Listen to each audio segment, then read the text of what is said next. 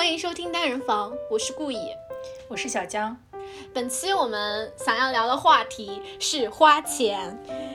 最近发现我和小江的消费心理不太一样，并且发现了一件事情是，我在花钱这个事情上，哦，我也不止在花钱这个事情上，我在多方面都很像小江的妈。然后小江在消费心理上以及就是其他一些方面又很像我的妈妈。因为两人这种鲜明的对比，我们这期就想要来聊一聊是什么原因造成了我们花钱上面的不同。嗯，好，先来介绍一下各自不同的消费状态。小张花钱是什么样的？你自己描述一下。我在买一件东西之前，至少要纠结，就一千块钱以上的东西，我至少要纠结一个月，不知道该不该买，不知道自己买了之后会不会用，不知道用了之后会不会觉得好用。不知道用了一段时间之后会不会就喜新厌旧不想用了，然后就把那个东西扔在那儿，然后我就会进行一连串的思考。你买摩卡壶，摩卡壶没有上一千吧？可是你从去年的十月份就结到了现在还没有下单，我就一直在思考这个摩卡壶会不会给我的生活带来负担。就本身我对咖啡也没有那么高的要求。然后呢？如果我买了摩卡壶，我是不是为了这些小情调，我每天早上都要搞一杯摩卡壶搞出来的咖啡来喝？然后本来早上我的时间就很紧，我就在想，如果我买这个摩卡壶，我是不是就会搞得我早上的那个手脚会变得更慢？我就很害怕，我买这个东西之后就会增加我生活的负担，就不光是金钱上的负担，还有精力上的负担。嗯，听起来有道理，但是我买东西的时候从来不想这些。我觉得你花费就是你已经思考了买摩卡壶这件事情非常久了，你在思考买不买它这件事情上花费了过多的时间和精力，纠结了太久。如果你最后还买了，你还浪费了一段使用时间，就是你明明可以早点买，早点享受上的。这就是我的逻辑。你的逻辑跟我妈的逻辑一模一样。就想那么多干什么？买了买就买呗。想这么多还花更多的时间，不要把精力呃花在这种纠结这种小钱上，会损失掉你的财运。我倒没有想就是损失掉财运这件事情。我买东西通常会想三个问题嘛：我买不买得起？我想不想要它？我买了之后会不会用它？就只想这三个问题。我不会想让它给我造成负担，但是我又觉得说这可能是因为。我现在住在家里，我没有在租房，我有很大的空间来容纳它。嗯，租房的时候当然也会考虑，就是它会不会给我搬家带来负担。嗯，这一点还是挺重要的。嗯，首先是你买不买得起这一点。嗯，当然你的生活中使用的这些物品，大部分你都还是买得起的。嗯，就算有一些买不起，咬咬牙也是能买得起的。嗯，比如说咱们俩都买了这个手表。你说这个手表我们买不起吗？也不至于买不起吧。嗯，但你说是那种可以随随便便闭着眼睛买的东西吗？我觉得也其实也不是。嗯，就是它是有一定的经济代价的，就是对于我们来说，这不是一不是一个特别特别小的经济代价。嗯，然后这种东西，如果说你想拥有的像这个价钱的东西过多的话，就还是会造成一定的经济负担。就如果说你想拥有的东西特别多的话。比如说，你可能现在只想买一个表，买个手表，然后这个手表两千块钱。但是如果你想要拥有的两千块钱的东西是很多的，比如说手表、耳机、音响，类似这种东西很多的话，那怎么办呢？这个我觉得就可能跟个人的物欲有关了，因为我本身不是一个物欲特别强的人，就是我对奢侈品、名牌没有追求，不会想要买这些东西，所以我想要买的几千块钱的东西是很少的。嗯，想不想要？我觉得有时候是消费主义经常给人带来一种幻觉，是你买了这个东西之后，你就会过上另外一种生活。但是实际上你是不能够过上商家宣传的营销话术给你幻想出来的生活的。你买了它，如果你本身是另外一种生活习惯，你是不能通过购买一件物品一下子跳到另外一个生活方式的。我觉得这一点是很重要，要想清楚的。嗯，以前会有这种消费的幻觉。如果以前我可能就会觉得，我买了一个 Apple Watch，我就可以从一个不爱运动的人一下子跳到爱运动的人。如果以前我还是一个很容易冲动购物、物欲比较强的时候，我可能会这样。但是现在不是，我买手环到买手表这个过程，我最开始是每天我走上了万步，开始做更多的运动，我想要有一个监测自己心率的东西。我买了一个手环，对吧？我那个手环用了一一年之后，我觉得其实我的使用频率是很高的，我基本每天都戴。而且我买 Apple Watch 也不是我自己买的呀，那是别人送的呀。如果如果我自己买，我可能还要再纠结一段时间，对吧？你也还是会纠结。我觉得你刚刚说的那个是很重要的，就是要从实际的生活的真正的需求去决定自己要不要买一个东西。比如说，你就是一个不爱看书的人，你就不要指望买一个 Kindle 能让你变成一个爱看书的人。比如像我爸，他就不是一个运动的人，你就不要想着买一辆自行车就能让自己出去运动了。他那个时候就是花了好好贵的价格买了一个自行车，说自己要骑自行车上班，结果也没有骑几次。我无法理解你爸的那种消费心理。你说他买表这件事情，我也想不通。明明是个 iPhone，可是他让你弟给他买一个华为的手表，而且那个表的价格也不便宜，就是那个价格完全可以买一个更适配的 Apple Watch。那他为什么想要那块华为的表？你知道为啥不？为啥？因为爱国。怎么样？这个解释怎么样？支持国产吗？支持华为。我觉得你爸也代表了一种人很常见的那种消费心理嘛，觉得我买了这个东西会过上另外一种生活。你有这种时候吗？我现在立刻能想到的就是亚马逊的 Kindle Unlimited。有一次是连着两年还是三年，在黑五的时候买了那个 Kindle Unlimited，我就觉得我一定会看很多书的。上大学的时候，但其实也没有怎么用上。一年看了多少本啊？看不了几本，肯定没怎么回本，因为它一年就算黑五打折也要八十多块钱，然后一本电子书你要买的话也就几块钱。嗯，那个时候电子书是蛮便宜的，对吧？亚马逊上电子书很经常有九毛九的，然后一块九毛九的那种。嗯，我肯定是二十岁以前吧，买了一大堆化妆品。嗯，这个肯定是消费主义影响到我，我现在已经基本上不购入新的化妆品了。刚刚学化妆的时候，非常容易产生一种幻觉，就是你看美妆视频的时候，你感觉你买了那个产品，你就会画的跟那个博主一样好，但实际上不是的。最好用的是我的手，不是产品。我应该就是从我狂买化妆品到不买这个阶段之后，摆脱了特别盲目的那种消费主义，就是因为从这件事情上获得了血泪教训。我觉得我买的最多没用的应该就是衣服。我真的超级超级多衣服太多了，多到爆炸的那种。嗯，出国我也其实没，就主要带的也是衣服，但是我可能还有一大半都在家里。嗯，你是那种衣柜里面永远缺一件衣服的女人吗？对，我是，但我现在不是了。我现在是衣柜里衣服太多了，但是我每天就是穿 leggings 跟卫衣，leggings 和短袖，长的 leggings，短的 leggings，厚的、薄的，有口袋的、没口袋的。你觉得你狂买衣服是为什么？就我妈很喜欢买衣服，然后我就受我妈影响。我妈有一段时间对淘宝上瘾，嗯，就每天都在买淘宝，不停的给我买衣服。有的时候回家门口就堆满了快递，然后我一件一件拿进来，我超级崩溃的。就有很多那种我说了我不想要的衣服，结果她还是给我买，家里面全是快递盒子，然后又很脏，我还要一个个拆，拆完还有一个个试。我都已经说了我不喜欢了，我就是想退，然后呢又还要一件件退掉。嗯，我觉得我妈是有点想补偿我还是什么，就我妈一直对我有这种补偿的心态，就会觉得哦，以前小时候没有那么多钱的时候，没能给你买很多很好的衣服什么的，然后等到家里面就开始慢慢有钱了之后，特别想让我什么都把以前那些小时候没有给我买上的东西都买上。拼命的给我买东西，对我刚刚也是想说，你妈妈可能有一种补偿性消费的心理。另外一方面，我觉得还有一种怎么说呢，算是替代性消费吗？就是我们之前聊过的，我们妈妈都因为生产身材走了心。我反正我觉得我妈妈是一直有比较强的身材焦虑，她就就觉得说自己穿衣服不好看。好的贵的衣服买再多，但是她就觉得说自己穿不出来那个感觉。前些天我和我妈一起逛街的时候，我说不太适合嘛，她立刻就会说，她说是因为她胖了，然后所以她穿不好看。她说我就只有这个身材。我当时就跟她说的是，我说不要责怪自己，要责怪衣服没有设计好，没有考虑到多样的需求。就有一次我妈妈，然后她和我奶奶，然后我们三个人一起去买衣服，当时我试衣服的时候。他就跟我奶奶说，他说他穿什么衣服都好看，只是可惜了没有那么多钱都给他买了。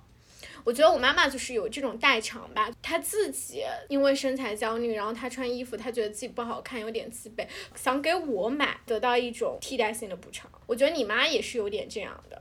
嗯，我妈她自己倒是没有太多身材焦虑，但是她就是知道自己不太好买衣服，嗯所以她就全给我买。而且，但是我也不觉得说我以前小时候没有太多什么好看的衣服穿。就我们家没钱的时候，我妈都会给我买很贵的衣服，嗯但我妈还是一直会觉得亏欠我。可能在我妈的想象中，她想让我过上公主一样的生活。可能我们俩是比较幸运的，就是没有出生在一个特别重男轻女的家庭。妈妈对女儿就是会很宠爱，然后就觉得说女儿是值得更好的，但是对自己往往是不舍得，就是觉得有一种嗯不配的感觉。就比如说之前你跟你妈妈买手机的事情，嗯，你可以讲一讲你跟你妈买手机的事。我妈是一个比较粗心大意的人，她就会觉得自己不能用太贵的手机，所以之前她一直都是捡家里面人淘汰下来的手机用的。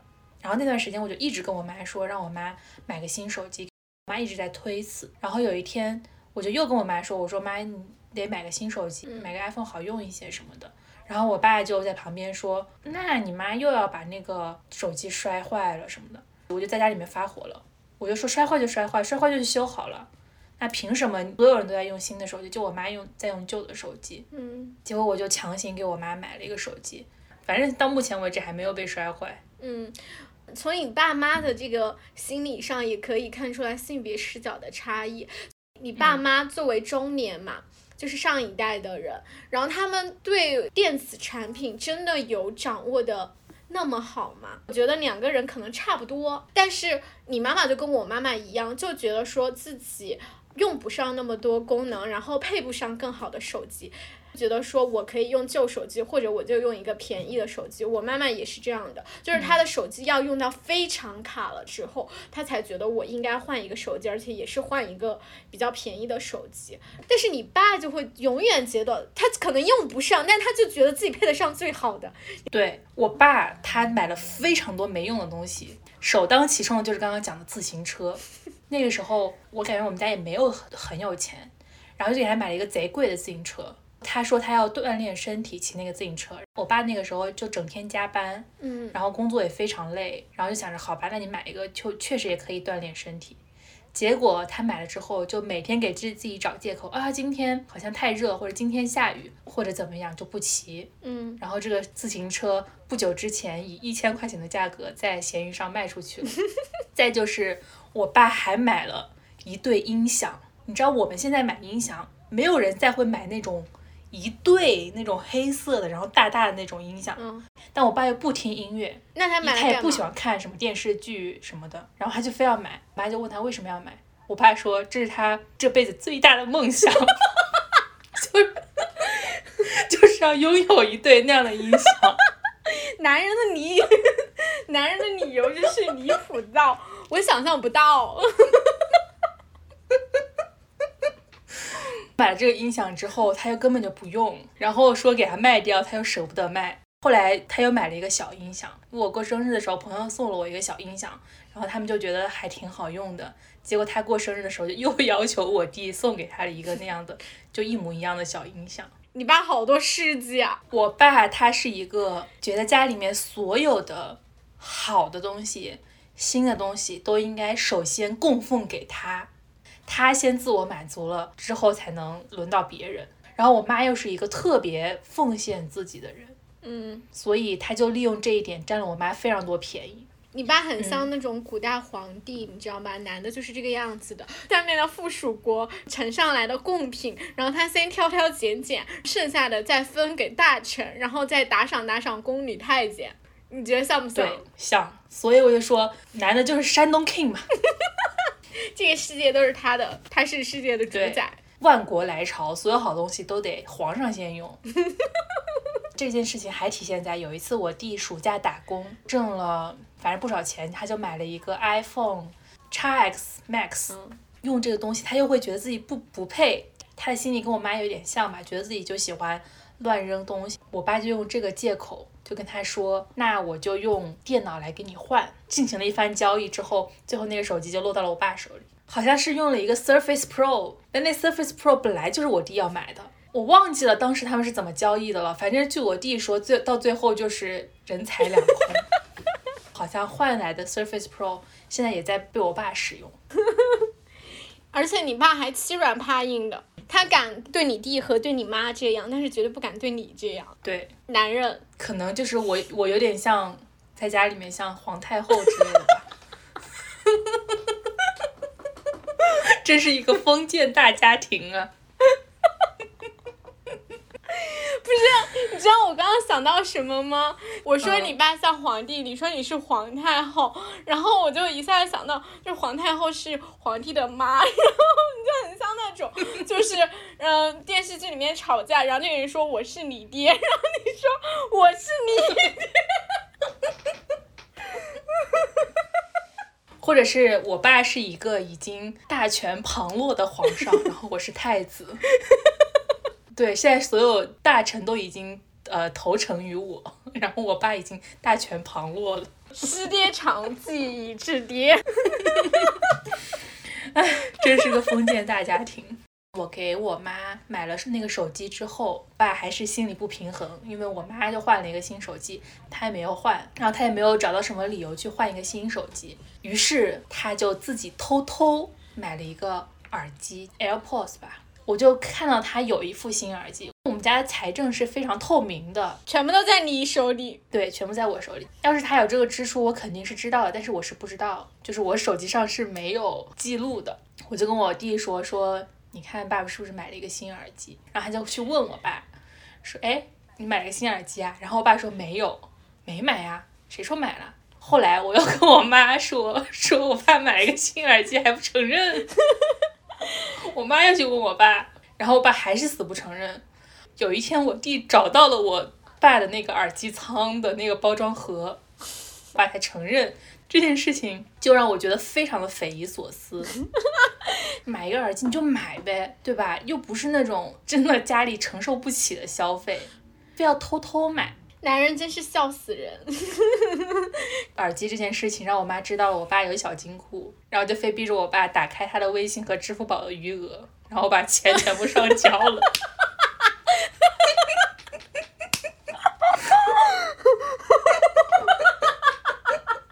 因为我妈是一个对财政非常迷糊的人，所以她经常就算不清楚账，就不知道这个月挣了多少钱，然后给了我多少钱什么的，然后不知不觉中就让我爸攒下了不少小金库。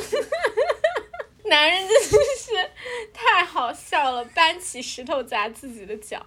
你知道吗？这几天我一直在思考这个问题，就是我到底抠不抠门？你站在一个外人的角度看我的消费，你觉得我抠吗？我觉得不抠，但是我经常不知道你纠结那么久干嘛。我觉得原因可能比较复杂。你买的很快的东西，Apple Watch 显示器比摩卡壶贵多了吧？你买这两样东西的时候都非常的果断干脆，可是你买那个东西的时候，你就纠结了那么多次，纠结了那么多个月，我完全不懂。很果断买这个东西，是我觉得可以买回来立刻提升我生活质量的东西。然后像摩卡壶这种，我就觉得是消遣的。这个显示器一买回来，我的生活质量立刻会提升，对吧？然后我工作效率就是学习效率也会提升。比如说这个手表，我买回来之后你也看到了，我是有多么的卖力。此处讲一讲小小娇每天就是那个，嗯，Apple Watch。健身里面每天消耗一千卡路里，没有到一千，好吧，七七八百。昨天有一千吧，吓死我了！特种兵训练营了。然后再就是，我觉得我想买的东西太多了，就是像摩卡壶这种小东西，我想买的太多了。啊。然后我就会觉得，那这也想买，那也想买，就根本就堆不下去。嗯。所以干脆就都别买。我是那种，就是我现在调料太多，我都会觉得有心理负担的人，我就恨不得快快点把调料消耗光。然后我每个星期，我基本上都是要把冰箱全部清空掉，该吃的东西全部吃完，我才会再去买新的。我们俩做不了室友，我的冰箱永远是满的，调料也非常的齐全。那你容易过期吗？你的调料？不容易过期啊。嗯，冰箱里面有什么，我会写一个清单贴在冰箱外面，提醒我要去消耗掉它。因为我是那种很容易偷懒，家里面没吃的，我就很很容易点外卖。但是如果我家里面有东西可吃，我就会去做东西。因为我以前没什么机会自己做饭，在国内的时候，然后就导致我经常买那个酱油什么的，全都过期了。我觉得可能是跟人的那个生活习惯有有联系。嗯，然后还有一点是，我就在想，我这个纠结的过程，嗯，其实有的时候是一种推卸责任的过程。怎么说？就跟我们上一期说的那样，可能我心底里面觉得消费是一个有罪的事情，或者是我对消费有比较深的愧疚的感觉，嗯觉得我不应该这样买东西。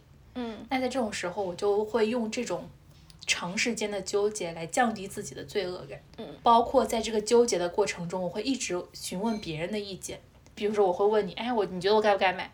然后我会不停的问我妈，嗯说妈，你说我该不该买？然后如果我妈说买，那我就会可以把这个愧疚转嫁给她，反正是我妈让我买的。嗯。你有没有觉得你在刻意强调你要做一个极简主义的人，但其实你又不是一个极简主义的人？对，嗯，我本来就不是一个极简主义的人，但是我尽量我想做到的是不把东西堆在那儿，然后没用。啊，我们之前聊到扔衣服这个问题嘛，你会把你扔掉的衣服记得很清楚，但我就完全想不起来。只要扔掉的东西，我就毫不留恋。我是那种扔东西会比较果断的那种人。我扔别人的东西很果断，我扔我妈的东西很果断，然后我妈扔我的东西很果断，然后他扔他自己的东西，我每次扔他的东西，他就要从垃圾桶里把那个他的东西捡回来，然后他扔我的衣服，我也要偷偷把那个他想要给我扔掉的衣服偷偷拿回来。你觉得是因为对钱有负罪感吗？有愧疚感吗？因为有的人他们就是成长的过程中，爸妈就会告诉他们，就是家里面条件不好，不应该花这个钱，你应该要节省，应该要节约。好像没有，我上大学的时候是，我妈都没有给我限制任何何的生活费，嗯。即使是这样，我感觉我自己多吃了一点外卖还是什么，我都觉得很愧疚。但是有几年，我妈会喜欢算，说这一年你一共花了多少钱，嗯。从小到大我在你身上一共花了多少钱，就我妈以前会这样子给我算，我觉得可能这一点对我有影响，嗯就会觉得我爸妈在我身上花了很多钱，对，然后就会觉得如果我还乱花钱，然后又不好好学习或者是怎么样，就觉得很对不起他们。嗯，我在网上看到都特别典型，就是长大后明明自己有消费能力、有挣钱的能力，但是就是不敢花钱，一花钱就会非常的负疚。嗯，你的爸妈虽然他不告诉你说你不该花这个钱，但他潜台词他的行为，就如果你爸妈是一个对自己很抠门的人，就他们非常的节省，然后把钱都花在你身上的时候，你也会有很强的负罪感。当然，我觉得男的可能没良心吧，但是女的就是有良心，就很爱反思。以前我我妈妈有一个她的一个朋友嘛，然后那个阿姨，我高中的时候跟她见过一次，真的非常夸张。她给她的那个儿子买上千块的羽绒服，但是她自己背一个几十块的包，然后那个包上面的漆全掉了，一块一块，你知道吗？就是那个漆掉的来是一块一块。里面的布就是那种裂纹都看得很清楚，但是那个阿姨家里面不穷，她收入经济是比较稳定的那种。我妈虽然也比较节约，但她不会对自己那么苛刻。我不知道他的儿子怎么想，但是如果是我，我换做他儿子的位置上面，我是承受不了这个心理负担的。嗯，我觉得有很多中国家长是这样的，我觉得有一点故意，嗯故意用这种方式来操控你，利用你的愧疚。然后这样突然一回想，我就想到啊、我妈也是，我以前的是那种愧疚感非常非常强的人。然后我舍不得吃喝玩乐，我就觉得吃喝玩乐我自己吃喝玩乐，然后我爸妈还在受苦，我就觉得很对不起他们。嗯然后好像我要每天一天到晚拼命的学习，我才对得起他们对我这样付出。这主要是对我妈，哦对得起我妈对我这样的付出。嗯那个时候上大学，在学校里面觉得自己太奢侈了，过的奢侈的生活，然后一回家发现他们比我过得奢侈多了。呃，小江妈妈前几天跟小江说。你现在已经跟不上我们的消费水平了，我们在家挥金如土。对呀、经常会出现这样的情况，觉得自己太浪费了，怎么怎么样？结果一回家发现啊，你们怎么已经过上这个档次的生活了？我已经跟不上了。我觉得当时的我也很难想象说，有一天我妈妈会变成现在这样子的妈妈。她当时是怎么样的？我觉得他也是为了减轻自己的焦虑吧。嗯就可能他那个时候也没有说手上有很多钱，嗯然后呢，他也不知道说自己的钱都花到哪里去了。哦，然后再加上可能就是我们家亲戚，你也知道，就很多，嗯我们家亲戚就很爱攀比嘛。嗯然后呢，他就会觉得那亲戚那么有钱，然后我们家又这样子，他就想要找一个方式来解释自己目前的状况。嗯那他的解释就是说，那我家的钱都投资在了子女的教育上。然后呢，我妈又是一个就什么事儿都喜欢说的人，她就会跟我说啊，你看我们家虽然就是可能没什么存款或者怎么样，但是呢，我花了很多钱在你身上，嗯可我可以不需要有这些存款，我也觉得很值。但是这样子就会给我造成很大的压力。当一个人他把他所有的期待，然后付出都投注在另外一个人身上，另外一个人就会产生强烈的负疚感，然后逃避。嗯，他会觉得就是这个负担太重了，重压喘不过气来。你讲这个问题的时候，我又在想说。就比如说我们身边的叔叔阿姨，生了男孩儿的家庭，会特别努力的去挣钱，特别特别节省，把那个钱全部攒下来，打算以后给自己的儿子买车买房，然后娶老婆嘛，这样子。但我爸妈就不是，就是他们虽然对我也不抠，而且确实也爱我，所以愿意给我花钱。但是他们就不会想要说，我要把所有的钱都用来投资你，然后我要把所有的钱都花在你身上，让自己过得很苦。你以后一定要报答我们，怎么样的？我爸妈一直跟我说的是，经济上面是自己养老是可以负担的，你只需要情感上面支持我好了就可以了。但是同时，我也不会给你那么大的经济上的支持，你以后要去成家立业什么的，你得努力自己靠自己。我觉得这是潜在的有性别的因素在里面，但是对于我来说，可能是有一种幸运在的，这让我在后面是对我父母没有那么强的愧疚感的。而且我觉得男女也很不一样吧。你看我弟跟我遭受的只有更甚，因为我好歹就是我妈在我身上的投资是有显著的回报的，但是在我弟身上是没有显著的回报。你想一下我弟这个压力有多大，但是他也不会像我这样。我前几天还跟在跟我弟聊，我说我们俩是不是消费习惯很不一样？他说是的。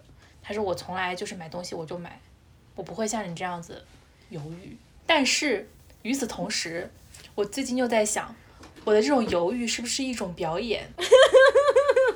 你的好爱反思自己哦，你你看你弟绝对不会做这种反思。啊嗯，目前我们家的这个财政大权是由我来掌控的，那我要做一个非常理性的消费人，我才有权利或者有资格来掌控你们的那个经济。所以我在买东西的时候要表现得非常理智。你可以讲一讲你们家的财政大权的情况。我们家我爸妈所有的收入，包括我弟所有的收入，只要他们一拿到收入，会立刻转给我。就是我妈连那种支付宝里面一百块钱都要转给我。然后呢，我们家所有人的消费都是由我给他们开通亲密付，包括支付宝和微信的。然后他们不管花什么钱，在我这儿都能看得一清二楚，哪个超市买了多少钱的东西，几点钟买的，我都能看得一清二楚。连买凉菜你都知道，对 买烤鸭，在哪个平台点的外卖，我都知道。我你家这种现在这种状况非常特殊。中国家庭里面有儿子的家庭里面，家里所有的财政大权有女儿来掌握，我觉得非常特殊。我好像只听过一个。陆毅的老婆叫什么？鲍蕾，对吧？他有个妹妹什么的。然后谁跟那个陆毅是小舅子来着？他们好像两家的钱都是放在鲍蕾那儿管。我只听说过这一个例子。我不太控制他们花钱，比如说我弟半夜在网易充游戏，我也不会去问，哎，你怎么这么晚不睡，还在呃打游戏什么的。就我尽量控制住自己的那强烈的控制欲。你觉不觉得你们家这种情况很特殊？然后你在家里面是一个特别独裁的人，就是你如果想独裁是完全做得到的。对，所以你努力想要表现出一个明君的形象。对。哦，还有一件事，呃，我妈不是把钱全部都交给我了吗？她有一个朋友一个阿姨就跟她说啊，那你把钱就交给你女儿，你不怕他把他钱全部拿走了？啊，然后？就是我其实确实是有可以卷款逃的这个机会的。嗯，然后我妈就回来就把这件事情讲给我弟听，然后我弟在家里面特别生气，说怎么这么说我姐姐？我姐肯定不会这么做的，什么什么什么。你看，这是一种道德压力。不，这不是一个道德压力，这只能说明我形象维持的很好。但是我如果想卷款逃，我随时可以。你说是不是？但是卷款逃跑不利于长期剥削。你现在三个人打工养你一个，不好吗？你想花就花，也没人骂你。三个劳工对在那边打工，而且你，而且你看我，就是我不花，还有人老劝我花。对啊，就比如说我要买一个什么东西，我就说哎，好像有点贵，不买。然后我弟马上就给我发微信，姐姐你买，我给你出钱。我就想你怎么给我出钱？你钱都在我这儿。小江发言，我弟的钱就是我的钱。对，你还想给我花钱？你有钱给我花吧，你钱不是都给我了吗？这又能看到我爸跟我弟的不同，就我爸有尝试夺回财政大权，妈一直她觉得自己是一个不善于理财的人，就是我妈她说她很明显，她手上一有钱，她就想把它花掉，哦，所以我妈就每次就是把她的微信啊、支付宝什么全部掏空 给我，控制自己不要乱花钱。然后呢，她有一天就她说她是假惺惺的问我爸说，那嗯女儿就出国了之后，家里这钱谁来管呢？然后我爸马上就说我来管。然后我妈就跟我说，她真是想得美呀。我经常觉得你们家的家庭戏剧非常的精彩。你觉不觉得我们家就挺像情景情景剧的那种？包括我们家那些亲戚也很像是真正会出现在情景剧里面那种喜剧人物，对不对？嗯，真的，包括我外婆什么的，就感觉人物形象都很立体。嗯，真的，就比如说你外婆，很典型的就是奉献自己，然后很有女德的一个长辈的形象。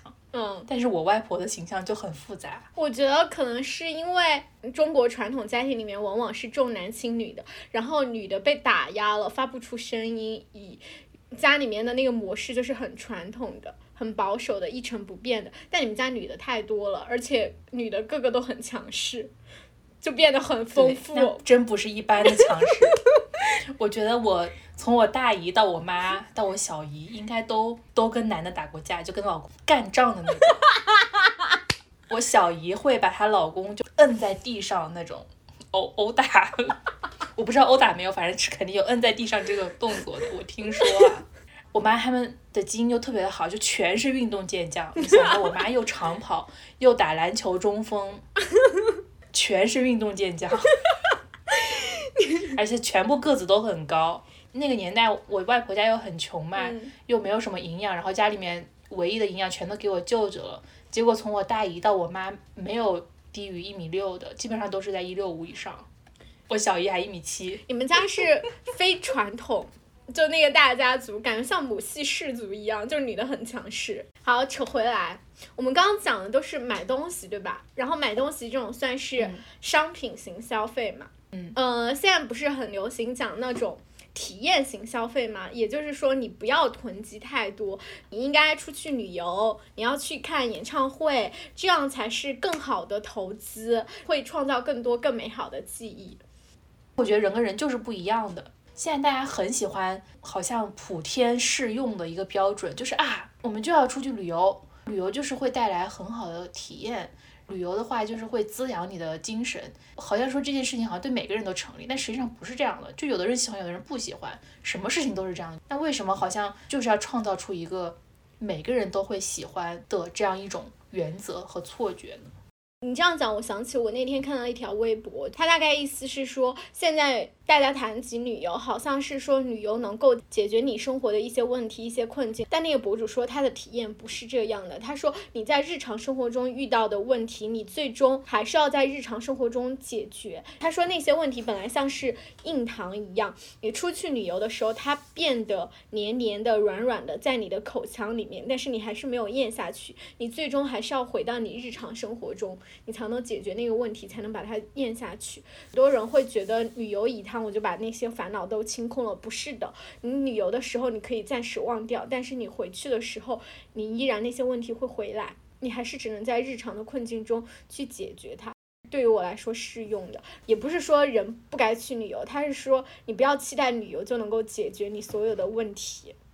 我感觉大家很多时候都是在创造一种鄙视链，就好像是我如果去到了更多的国家，然后我好像就是一个比你更加有资本的人，是一个比你更加有趣的人。如果你是一个闭门不出。或者宅在家里面，每天宅在家里面的人，你好像就是一个更乏味的人。比如说，我是一个特别热爱音乐的人，如果你是一个不爱听音乐的人，那可能你就你的灵魂就是会比我的灵魂要贫乏一些。就是大家在不停的创造这种鄙视链，然后用这种鄙视链来，我不知道巩固自己的阶级吗？巩固中产阶级的自我认同吗？我不是让你去听那个展开讲讲的那一期吗？嗯，我听了展开讲讲的那一期播客里面有提到嘛，它里面有一个概念，不是叫社会面幸福嘛？然后他所说的那个社会面幸福，他给了一个就是父母辈的定义里面嘛，社会面幸福是什么？但是我觉得其实也可以把范围扩大，不同世代的人对社会面幸福也是不一样的。比如说，可能我们更年轻的一代，就是你可能是一个。追求潮流，然后你更追求体验型消费，就是你精力很充沛，你出去旅游，或者是你去演演唱会，你社交很丰富，然后你是一个好像看起来生活特别丰富多彩的人，你可能就是在年轻一代里面，你像是一个社会面幸福的人。然后在我们父母那一代里面，社会面幸福可能代表是你有有房有车，工作收入稳定，然后结婚立业。嗯，这个社会面幸福，所谓就是我们追求的一种体面的生活方式。对，大家就好像一定要去套用一个公式，然后追求一个更体面的人生，追求一个更丰富多彩、所谓幸福的人生。制造消费者消费主义全球史，他就讲消消费的变迁。他说，符号价值经济和符号之战都是基于人们对和他人一样的恐惧。在同质化的威胁下，个人必须培养自身的独特性，努力让自己表现得与众不同、高人一等。在比拼审美的战场上，塑造自我成为人们的任务。时髦、风格、品味都成了个人价值的新指标，代表着人们的审美水平、时尚敏感度。以及出众程度，人们要熟练掌握风格语法，避免品味出错。但这还不够，为了让自己更突出、更出彩，还要有自己独特的个人印记，也就是要把各种符号组合起来，形成个人印记。因此，在符号价值经济中，人们成了自我的创造者，可以通过市场重新塑造理想中的自我，抬高自己的身份地位，不放过任何一个让自己出人头地的机会。嗯。就像我们之前我们两个人聊过品味这件事情嘛，嗯，然后你当时就说，当你觉得你自己品味很好的时候，你要意识到这是你的 privilege，你受过良好的教育，然后你可能从小就接触到了一些有些人接触不到的信息，你才培养了出来了你这种品味的。然后你这个品味并不是说你天生就有的，这是你的文化资本。对。然后很多人就用自己的文化资本来，嗯，形成了自己的优越感。大家每个人都成长经历不一样，就算是我们嗯接触了女权主义的思想，每个人也都是在这条路的不同的层次阶段的，对对，不同的层次、不同的阶段。然后好像说，如果我走得快一点，我好像就可以转过头去鄙视那些走得慢的人。对，就是好像永远要通过鄙视别人来确立自己。好像我如果去的是一个小众的地方旅游，我就能鄙视那种。去大众地方旅游的人，然后如果我是一个喜欢买小众品牌的衣服啊、鞋子的人，我好像就可以鄙视那些买大众消费品的人。嗯，伊丽莎白·斯特劳特写的那个《一切皆有可能》里面有一句话。有一段话就是一直用来提醒我自己嘛，就它里面有一段话说的是，让我感兴趣的是，我们如何想方设法感觉自己比另一个人或另一个群体的人高出一等。这种现象无处不在，无时不有。不管我们把这称作什么，在我看来，这是我们最卑劣的一面。这种非要找一个对象来贬低的需求，就是我觉得环境很差嘛，你有时候你能够，嗯，从这个环境里面走走出来，就是你可能走得快一点。有的时候不能算是一种特权，就是你很难说它是一种特权。就比如说，就是可能，嗯，大家家庭条条件都非常的不好，但是有的人可能在成年以后，他找了更好的工作，收入水平更高，是为什么呢？是因为你成绩好。然后你读书很厉害，你考了不错的大学，你可能更幸运的找到了更好的工作。在现在这个时代嘛，就是越来越卷了，就你可能早毕业两年，或者是你会觉得你取得的这些是因为你努力，然后我成绩好就是因为我努力，其实有的时候并不是这样的。可能你一路上比较顺遂，比如说你读了一个好的小学，你一路读了一个好的初中，然后你还就是你一路成绩好，你读的接触的教育资源都是更好一些的。而他可能中间他读的小学就差一等，或者他读的初中就差一等，他行差踏错一步，他后面接触的资源不如你，他就导致了最后的结果就不如你。有时候不能说是一种特权吧，就是你很难在阶级上明显那个，但是你其中是有你的幸运在的，嗯。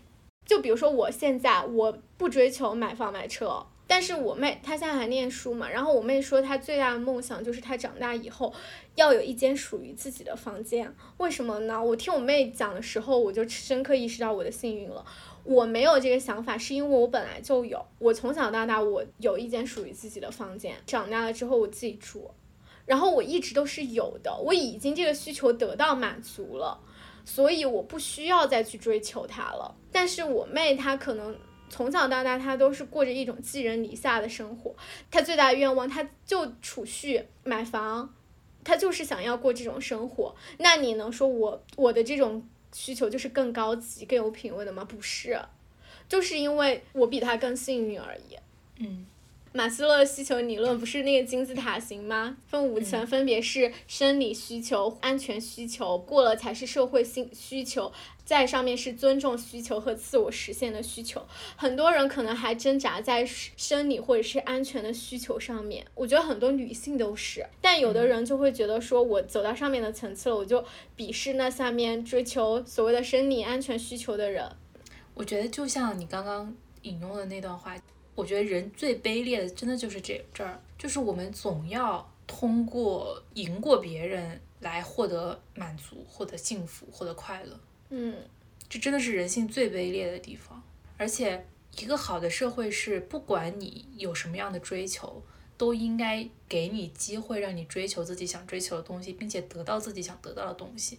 然后，很多人就好像是就会觉得啊，那你不能，你不能追求这个，你要去追求那个。但事实上是人没有那么多选择的。嗯，你提纲里面写的嘛，大家好像缺了指导，就不知道该怎么生活了似的。但我觉得说你有思考，你知道你自己想要怎么样的生活，甚至都是一种幸运了。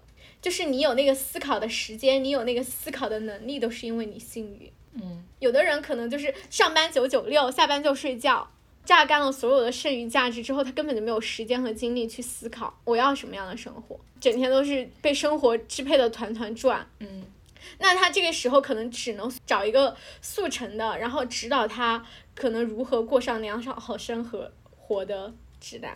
我觉得有的时候需要这种指南一棍子把你锤醒。就比如说我们我们能够思考就是重男轻女啊，或者是性别歧视的问题啊，是因为我们还。接受了良好的教育，然后还接触了一些书和理论，但是有的女性可能根本就没有，她能够幸运的在网络上接受一些这些指导，可能都是碰运气碰到的。感觉每次说到这就特别的无力，因为人是活在系统里的，然后这个系统就是牢牢把你盯住，然后你好像不能动弹了似的。但是与此同时，你又知道你是有主体性的，你可以自主的做出一些选择。然后呢，人又很容易在想问题的时候走向两极，就是一方面好像有的时候会想说，那这个社会就是这样的，我怎么样我都不行，那我是不是就是应该，比如说去考公、买房、结婚、生子？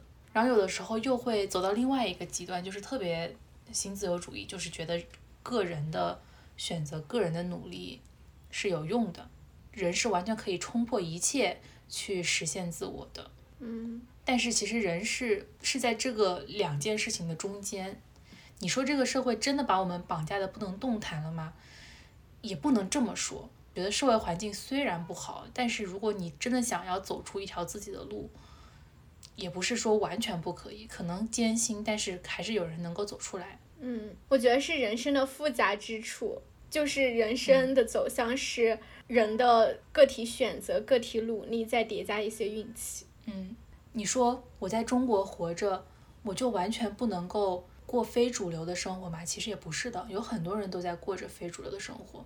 像展开展开讲讲他们讲的，我没有在大家规定的时间结婚生孩子，我也没有遵循社会的规定，我要去买房，从事着自己比较喜欢的职业，然后挣到自己想挣到的钱。嗯，但是呢，你又不能因此因为一部分人实现了自我，而去鼓励所有人说你努力了，你就能实现自我。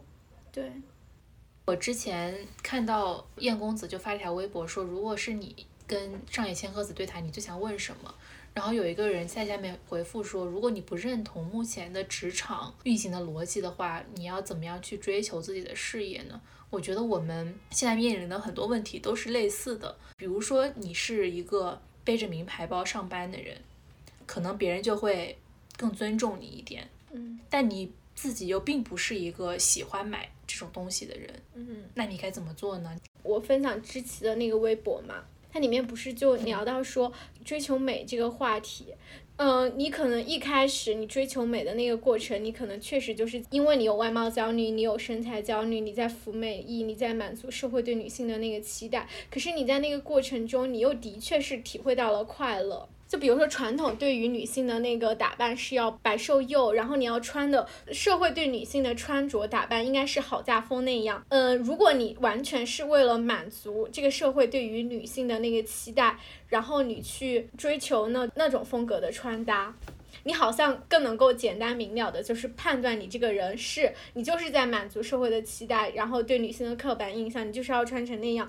可是有的人他去打扮，他追求的好像又不是那种风格，比如说打耳钉。或者是怎么样的那种，就是他创造了一种他自己的审美，那种审美其实其实是不符合父权社会对于女性的那种期待的，但他确实又是在追求美，那他到底算不算一种服美役呢？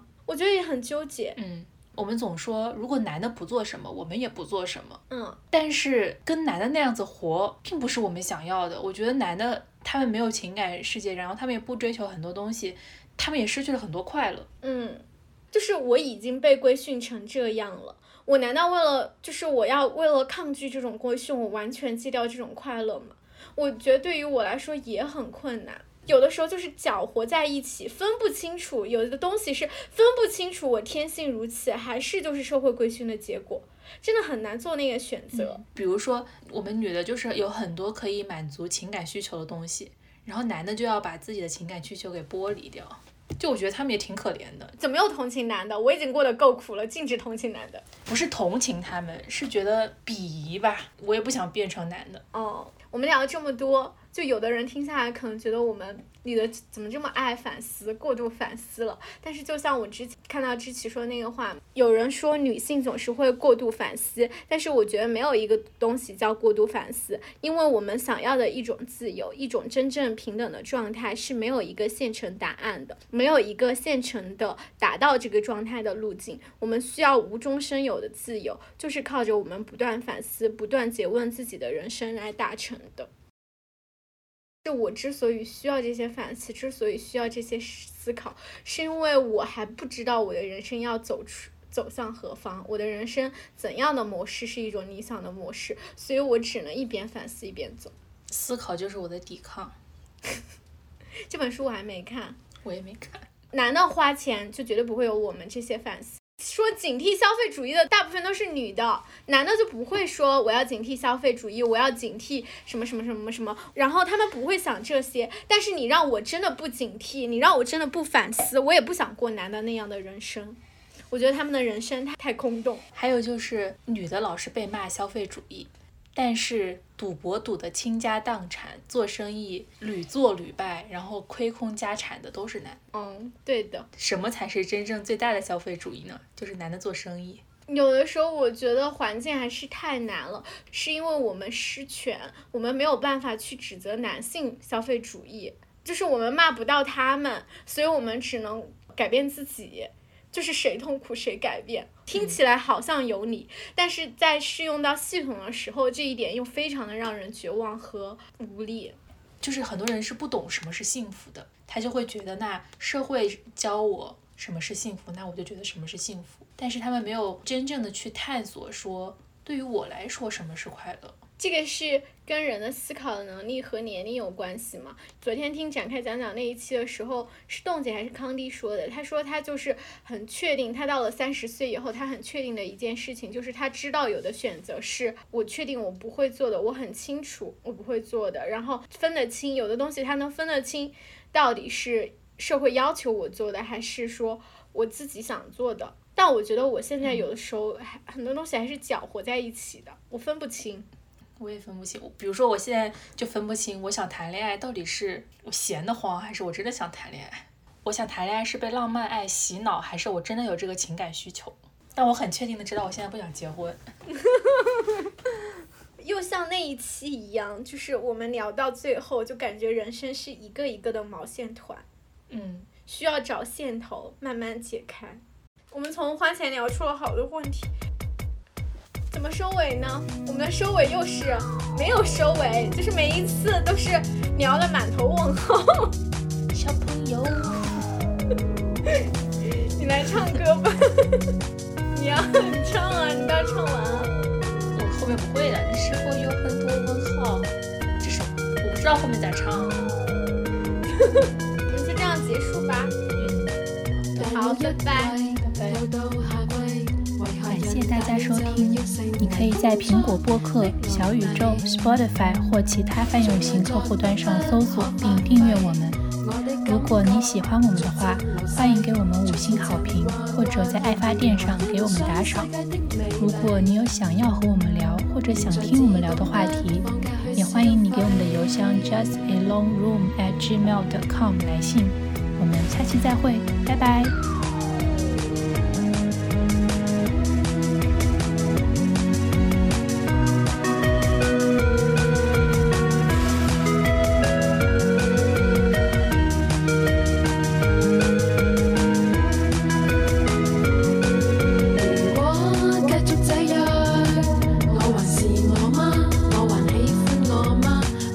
我应该死